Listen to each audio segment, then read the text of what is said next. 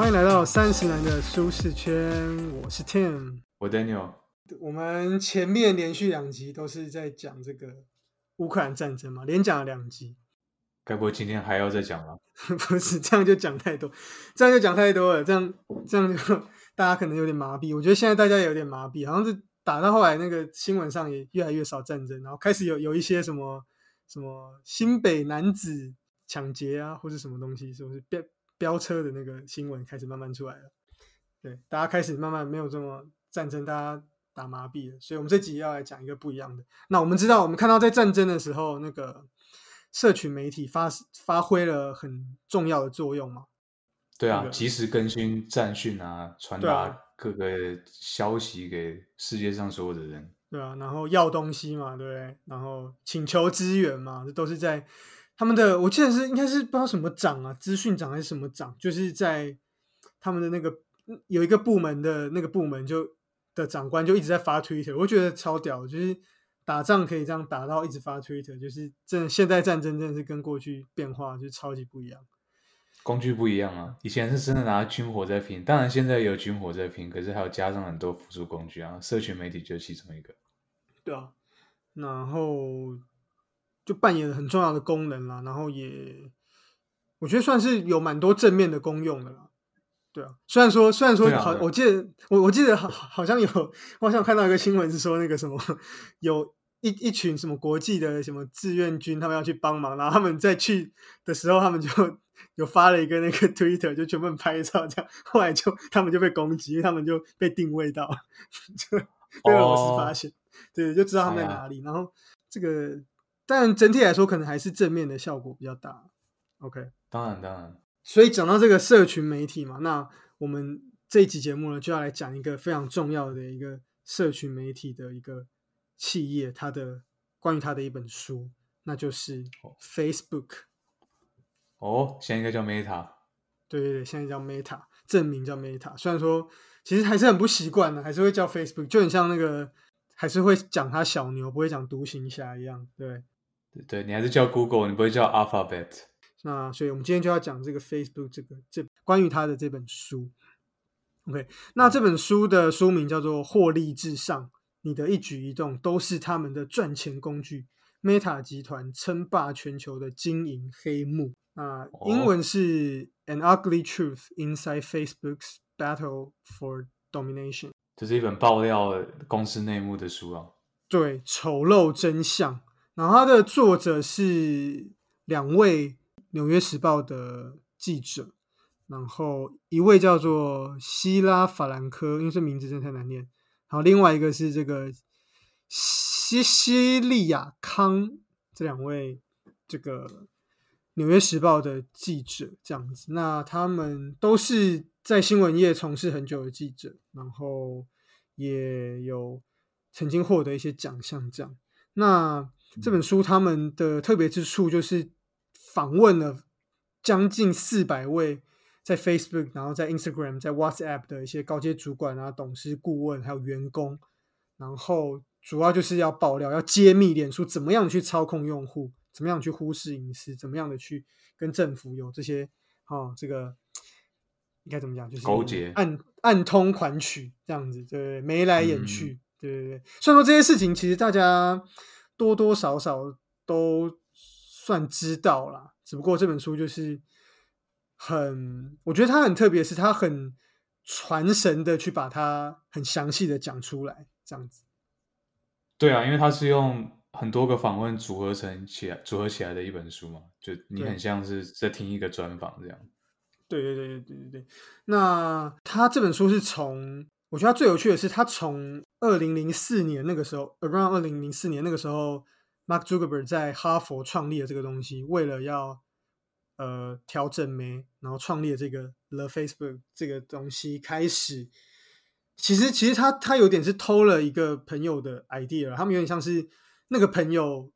有有有朋友有有另外一个人，他先发现了他发展的这个概念，然后后来被 Zuckerberg 有点发扬光大，这样，所以其实 original 不是 Zuckerberg 的点子啊，对，所以有很多人也是说他就是在抄袭什么的，他其实是也算是。剽窃别人的概念，但是他把它发扬光大的啊。那他是从这最前面这边开始说起。那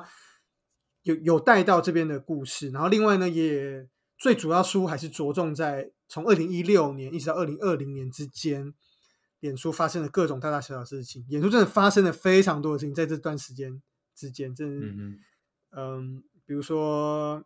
大选，总统大选，对，川普大选那时候开始，从川普大选啊，然后还有什么剑桥分析啊，然后。这个跟俄罗斯的中间的一些骇客的渗透啊，然后还有后来川普又用脸书去什么呃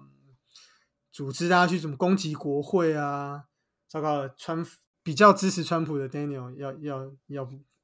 不开心了。没关系，我们就是用一个中立的立场去去看这本书啊。但就是说，总之就是脸书在这中间发生了非常多，还有他的 Libra 的那个货币嘛，对他想要弄这个东西，然后到后来改名叫 Meta，然后脸书也被国会缴去听证会嘛，对不对？对，各式各样太多，这感觉这短短的四五年间就是发生超级多重要的事情。对，那他会着重在这些事情上面，它里面的一些，我觉得它很特别，是它里面的一些叙述会让人觉得。仿佛有点身临其境，好像我就是在参与里面的会议里面的，我好像就在朱古北就在我眼前，你就你就坐在那个会议室里面，对不对？对对，好像我就在旁边坐着的，我是旁边其中的一个员工，其中一个主管这种感觉。我其实原本 Daniel 在提我们在讨论要做这本书的时候，我原本想，其实原本没有抱 太太大期待，因为我就觉得这种科技巨头的书，好像科科技巨头的事情，好像大家都。都听了很多，有点麻麻痹了，这样还能玩出什么新花样？这样就没想到一直么说，就让我觉得哇，就是真的还蛮好看的，真蛮好看的。还好还好还好没挑错书。对，我们想说 Daniel 挑的行不行？没有啦，开玩笑。不过不过不过，我后来发现那个这本书，哎，这本书是二零二二年的，呃。一月出版的，也就是今年一月，所以是非常新的一本书。然后我后来一直在看这个英文书名，我觉得说好耳熟，不知道在哪里看过。然后后来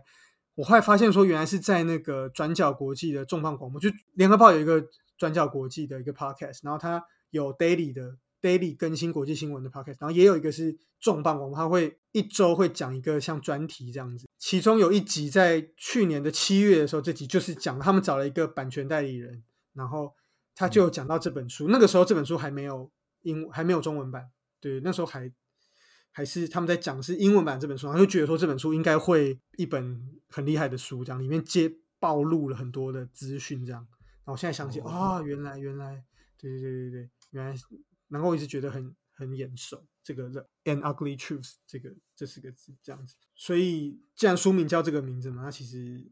很直白的就说。这本书就是要来揭露脸书的丑陋的真相。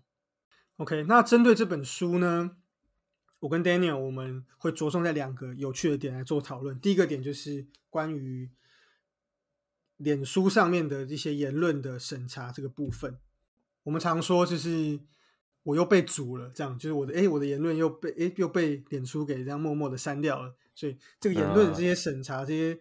里面引发的这些后续效应，这是我们第一个会探讨，我们也觉得很有趣的一个点。那接下来呢，我们在下一集会讨论另外一个点，就是关于各自跟治安的这个问题。那这个问题也是渐渐越来越受到重视。那我们会在下一集再跟大家做仔细的讨论。没错，因为这本书内容真的蛮多的，所以我们就分成上下两个部分。然后我们今天就针对一个有趣的点来讲。因为这蛮多东西。那首先我们就要讨论的就是关于言论跟资讯的审查。我们大家都知道，脸书有在审查我们的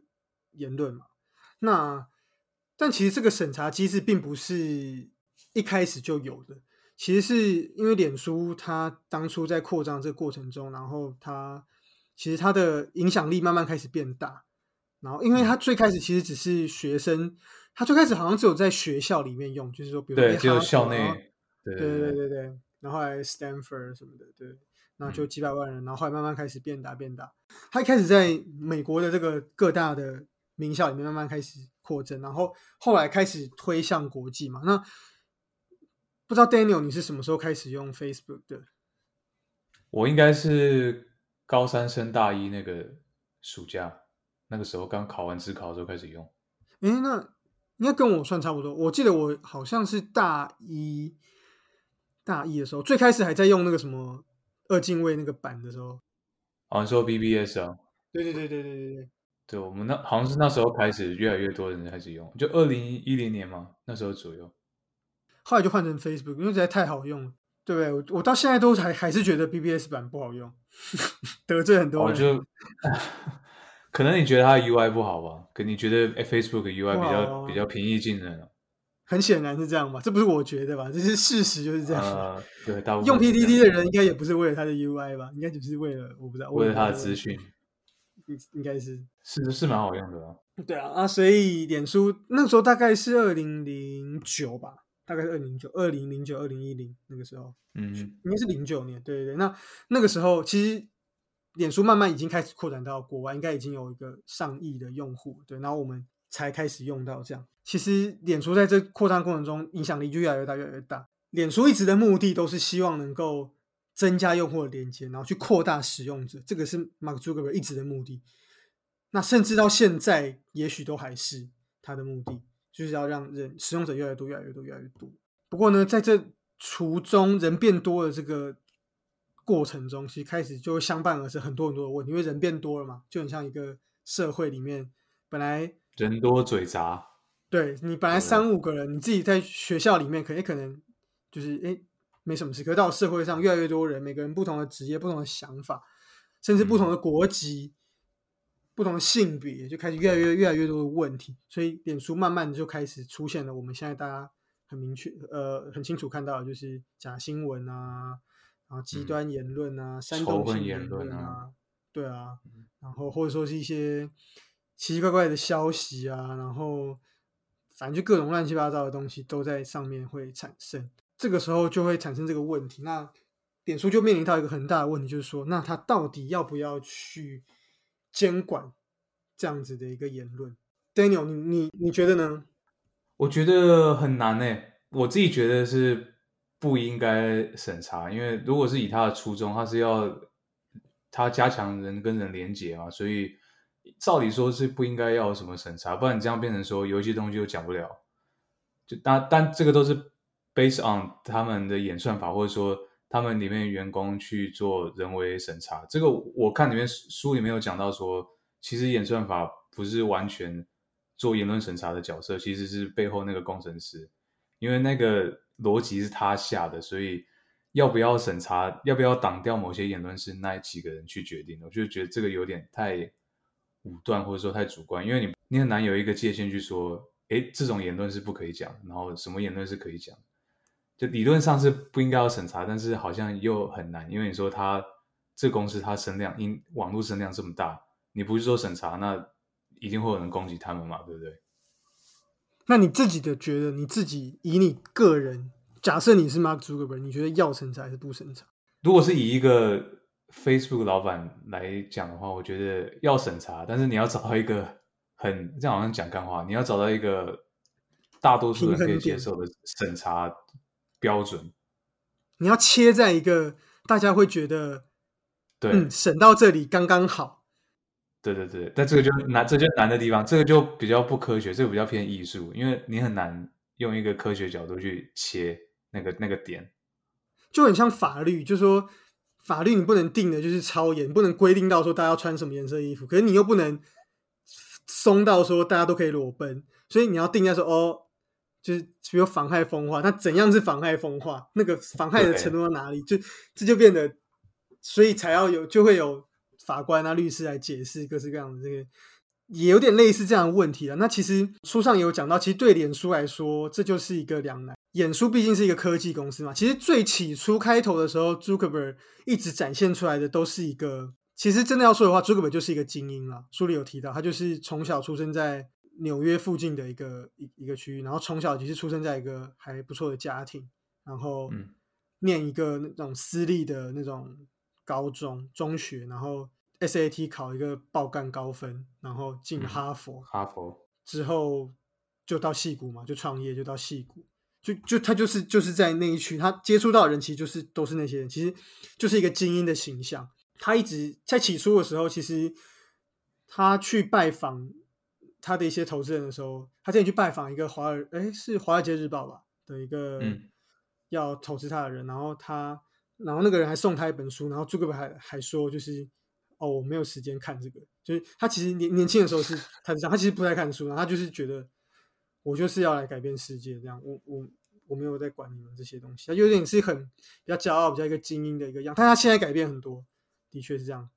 毕竟他那个时候才二十出头，二十一二岁，现在已经三三十七岁，其实这中间现在有有一点历练了，应该不一样了。不过，脸书一直都是一个科技公司，然后也是一个要追逐获利的公司。然后，Mark Zuckerberg 一直的他的眼光一直都放在怎么样去改变，怎么样去建立更好的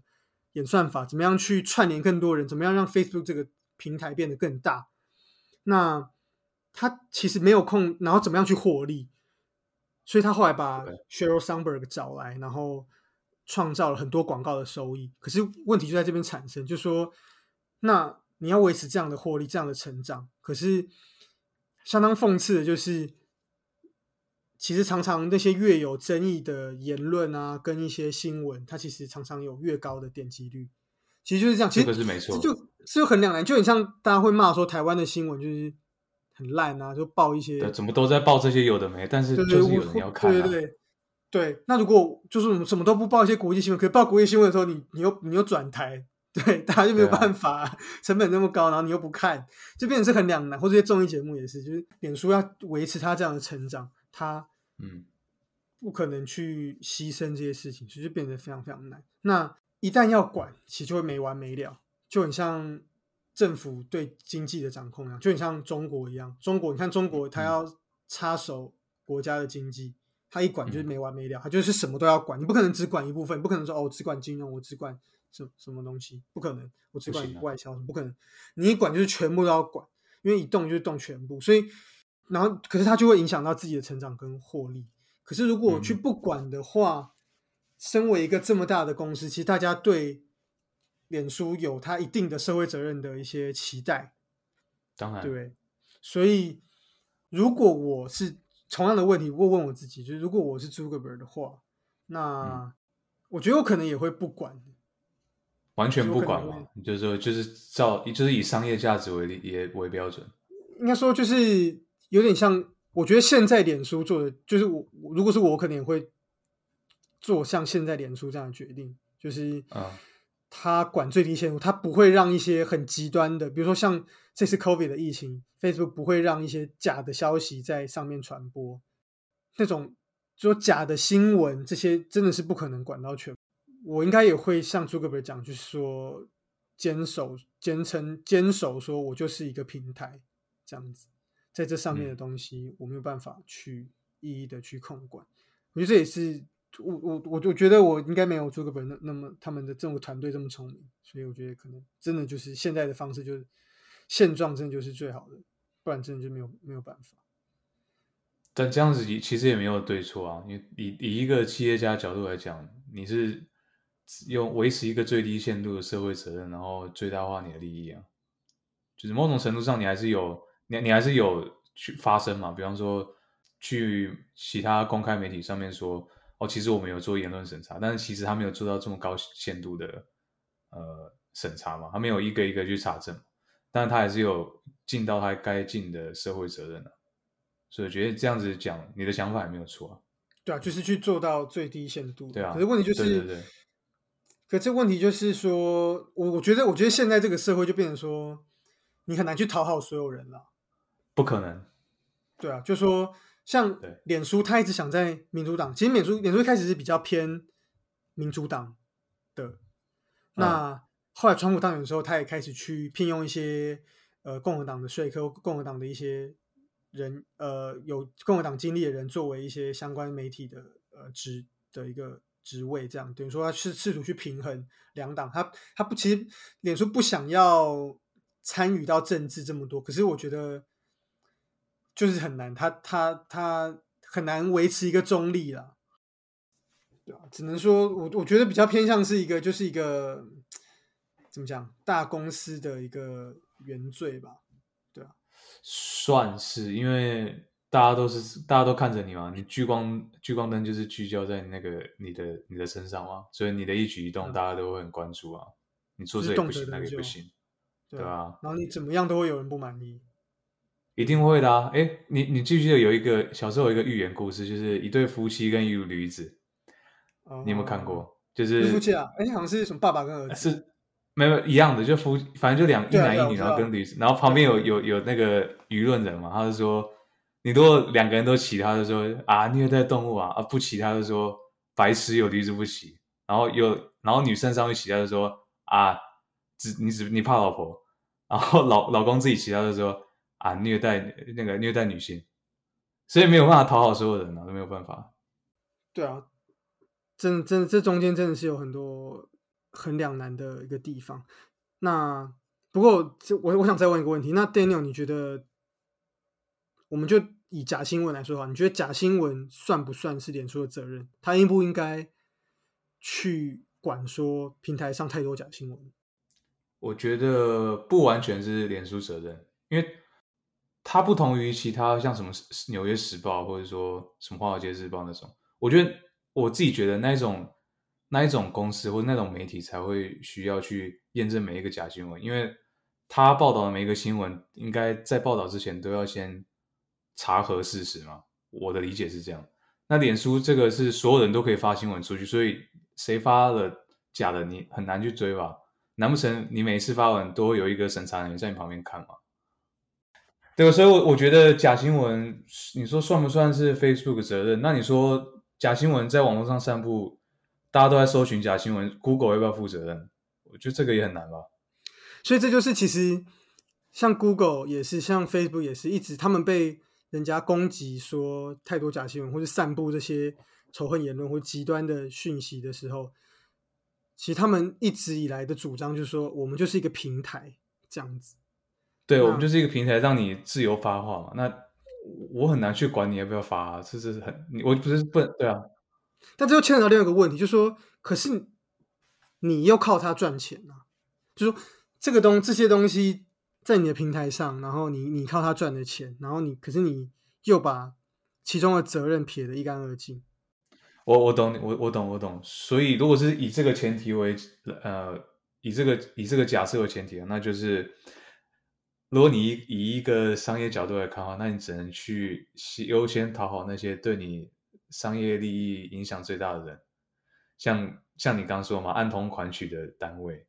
那他如果想要你做什么，然后他给你一笔钱，那那你就只好乖乖服从喽。可是你这样做，如果被民众知道了，你他们就会对你这平台失去信任。对，这就是啊双面刃啊，就是你最好这种事情不能被人家知道。你怎么你感觉是会是一个很糟糕的商人呢？我觉得你不能那个，你不能当企业家。还好我现在不是啊，我现在是 podcast。哈 我知道这对啊，这个我觉得不在这个位置，好像真的很难很难去定夺什么。真只不过真的针对这个问题，我我我其实会觉得，也觉得他们是一个平台，就说我就是平台，我就是让这些东西就是自在生长。可是就很像一个国家，可是就像一个国家，你说好，我我现在就是维系什么电灯、什么路灯、什么这样，那这中间你们要干嘛？你们要杀来杀去，我也不管，反正就是这样好像也不行。对啊，就是这样又不行，对，就会变成说，这真的很难，就说对啊，这这真的这真的是不知道要怎么办。那而且你又因为这些东西，呃，获得很大的利益，对啊。可是又讲到另外一个问题，就是我那如如果说好，今天脸书的工程师，或者他们聘聘用的人来去审核，说到底哪一些是不实的资讯，哪一些要删掉。或哪些言论是仇恨的言论，应该要被删掉。那又会变成说，你又做不到中立，因为你就等于说你的手就伸进去了嘛，对不对？那你要怎么去定出一个标准，让大家都满意？所以，不然就是不要让脸书上，不要让大家可以转贴新闻，那这样不是就某种某种程度上的封了大家的口嘛？这样就自我限制，就大家就是讲话讲打字就好，不要不能 repost 的东西。对啊，反反正我们要讲的就是这个真的是两难啊，就太多太多嗯相关的例子可以可以验证这件事情。对啊，我我我我觉得最后的我我我觉得结论可能只能这样讲，就说没有没有一个 perfect solution，你只能够选一个，比如说好，我今天就是全部都管，我就是要当一个大政府，我脸书就是嗯嗯。妈我管定了，我就找找找一大堆人，然后嗯每天来那边看那些言论。其实现在 Facebook 有有他有聘用很多人在审核一些言论，或者像一些一些仇恨言论，其实是我觉得在台湾比较感觉还好，我觉得在美 Daniel 在美国应该会比较有发现，就是比如说在之前 BLM 运动的时候，或是怎么样，应该有一些言论是会被脸书给阻挡的，这样。会会啊会啊，对，然后或像 COVID 的东西，如果你像我记得你之前发，你说你发在 IG 发什么，然后就被 IG 就就被 IG 删掉，哦还是你朋友对不对？对对对对，然后还有一个朋友，我还有一个朋友是他，因为你你在 IG 上面发现实动态的话，你如果发跟 COVID 有关，它下面会有一个资讯栏说你想要到哪里接种疫苗，什么可以到这个网站去查。我不知道你有没有看过。台湾比较少看到，台湾就是它会有一个有一串文字说哦，这个是跟 COVID 有关的对对对对对，一样的。然然后我朋友就是去测说 COVID C O V I D 嘛，如果我打 C 零 V E D，这样会不会出现？结果好像也会。啊，可是他会删掉吗？不会，他就只是他那个资讯，他他 PO 那个 story 的时候，你还是会看到那个警语，他就想看什么情况下会看不到那个警语，然后他还讲，他要讲他要打什么五费，五费也会也会有那个警语出现，武汉肺炎。对吗？对啊，所以其实 Facebook 还是有在稍微在管，只是说，我觉得 Facebook 现在有一点就是有有有一点那种，就是别人讲了什么，然后他觉得啊，真的不行，扛不住压力，然后我就来、嗯就出来出来来处理一下，对对对，对就处理一下那样。对，但其实我觉得根基上 Facebook 是不太想管这这这些东西的，可是他有点像有点不得不，因为真的被逼到没有办法这种感觉。对对啊，就有点像是你玩你玩线上游戏，然后官方就会说你是提供个平台给大家去娱乐嘛，对不对？那如果有一大部分玩家都开始开外挂，然后导致那些手动玩家玩不了，没办法体验游戏真正的乐趣，那你说官方要不要出来管？就一样意思啊，你就是对啊，你就是你要不要管？你管的话，你可能会丧失那些外挂玩家的流量，他们就不玩了。那你不管的话，那手动玩家又不玩，那就变成机器人游戏啊。嗯哼，而且脸书面对的问题又比这个外挂更复杂，就是外挂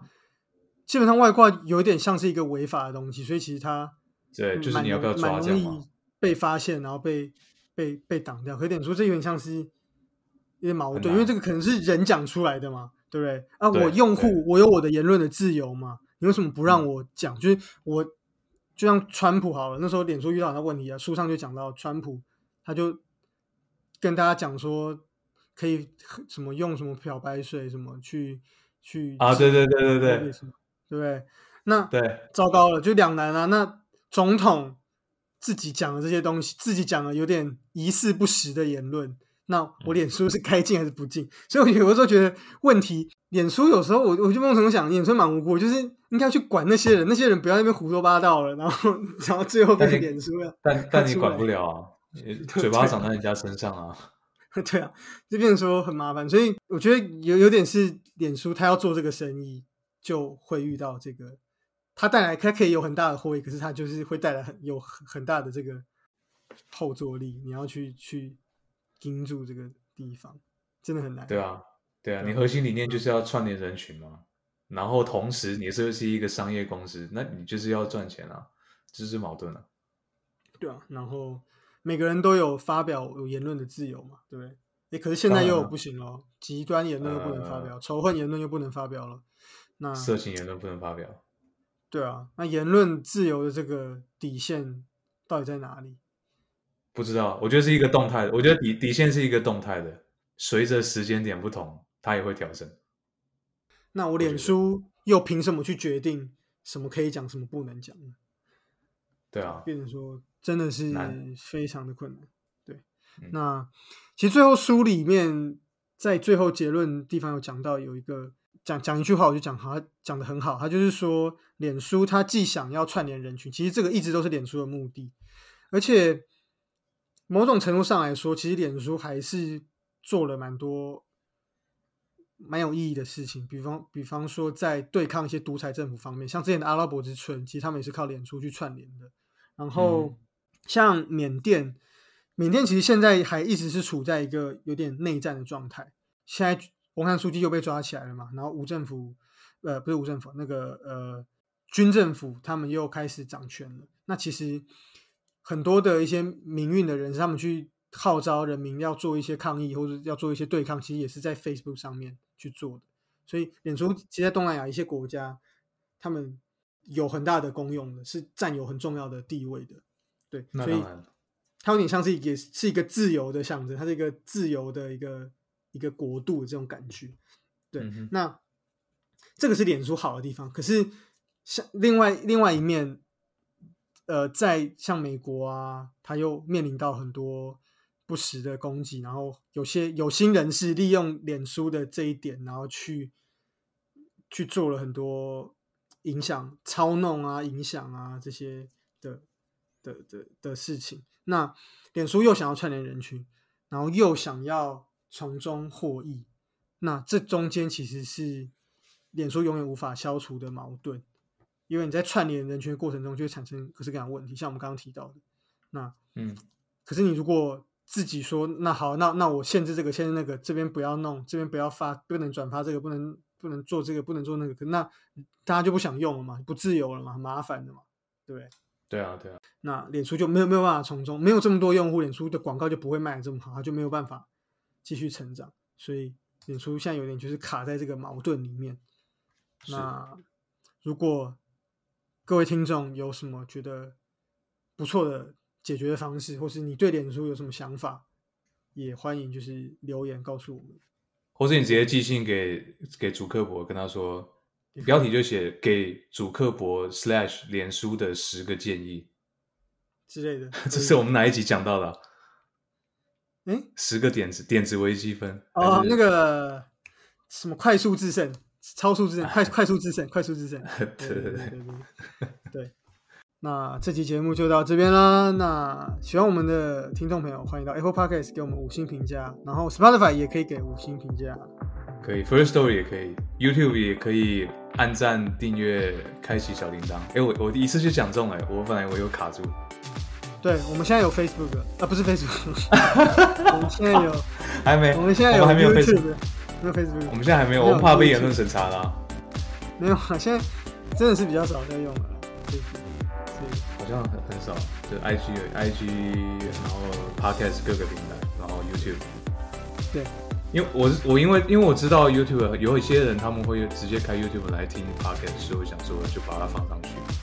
对，你可以分享我们频道给你的亲朋好友，就是你开车无聊的时候可以拿来听，因为一集差不多就是开车通勤的时间了。